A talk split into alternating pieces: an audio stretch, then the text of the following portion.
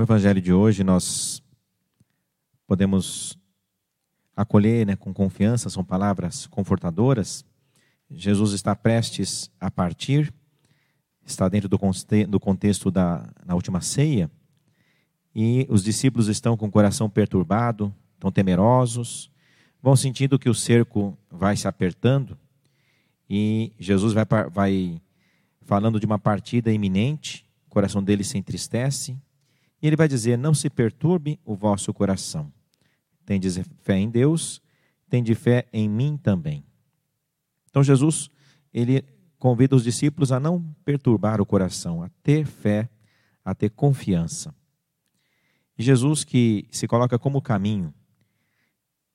Tomé, que é sempre mais racional, né? a gente vê Tomé, aquele que duvidou, porque não esteve com os discípulos no dia da ressurreição, e pediu para, se eu não tocar nas chagas dos pregos, se eu não colocar a mão no seu lado, não acreditarei. Então Tomé, que era mais lógico, mais racional, ele vai dizer: não sabemos para onde vai, como podemos conhecer o caminho? E Jesus vai mostrar que nós conhecemos o caminho, porque o caminho é Ele mesmo. Eu sou o caminho, a verdade, a vida. Ninguém vai ao Pai senão por mim. Então, nós conhecemos o caminho. O caminho é Ele. Jesus Cristo, pela sua carne crucificada e ressuscitada, Ele é o caminho que leva ao Pai. De fato, Ele nos precede. Há um cardeal americano que está em processo de beatificação, Futushim, que ele vai dizer se ele dissesse, né, vão, é, pode ir, eu, eu, estarei junto, vou apoiar. Mesmo assim, a gente poderia ter medo e, ter e duvidar, mas não. Ele passou, ele nos precedeu, ele passou pela morte e ressuscitou. Então, ele não está apenas apontando o caminho e nos encorajando, como alguém que vai apontando a enfrentar uma fera e você fica de fora, vai lá que eu estou tô, tô contigo, te apoio. Não ele passou pela morte, ele passou pelo sofrimento, pelo pavor, ele passou pelo medo da morte e ele está vivo.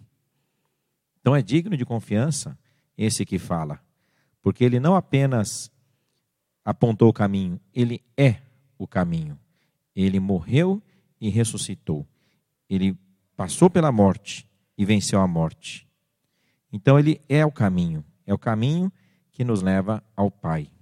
Jesus Cristo é digno de confiança, como Pedro né, e como Paulo, como nós vimos na leitura de hoje, São Paulo em Antioquia de, da Pisídia, na Síria, anunciando Jesus, esse Jesus que foi morto, que foi crucificado.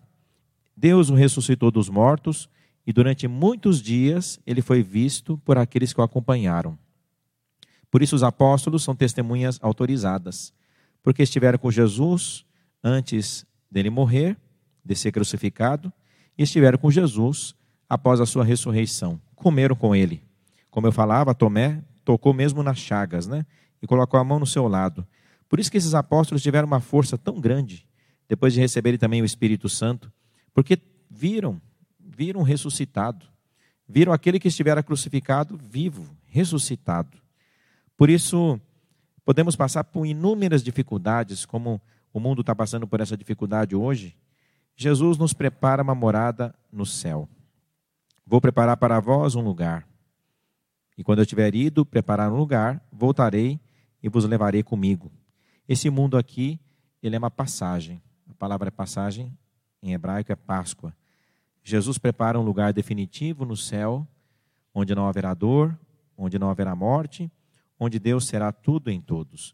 Por isso que se Deus permite um mal, é em vista de um bem maior. Esse mundo é figura do mundo que vai vir. Ele prepara para nós uma morada, uma morada eterna, uma morada onde o bem vencerá, onde Deus será tudo em todos. É a esperança cristã, é a fé da igreja, é a nossa confiança em Deus. Eu sou o caminho, a verdade e a vida. Ninguém vai ao Pai senão por mim.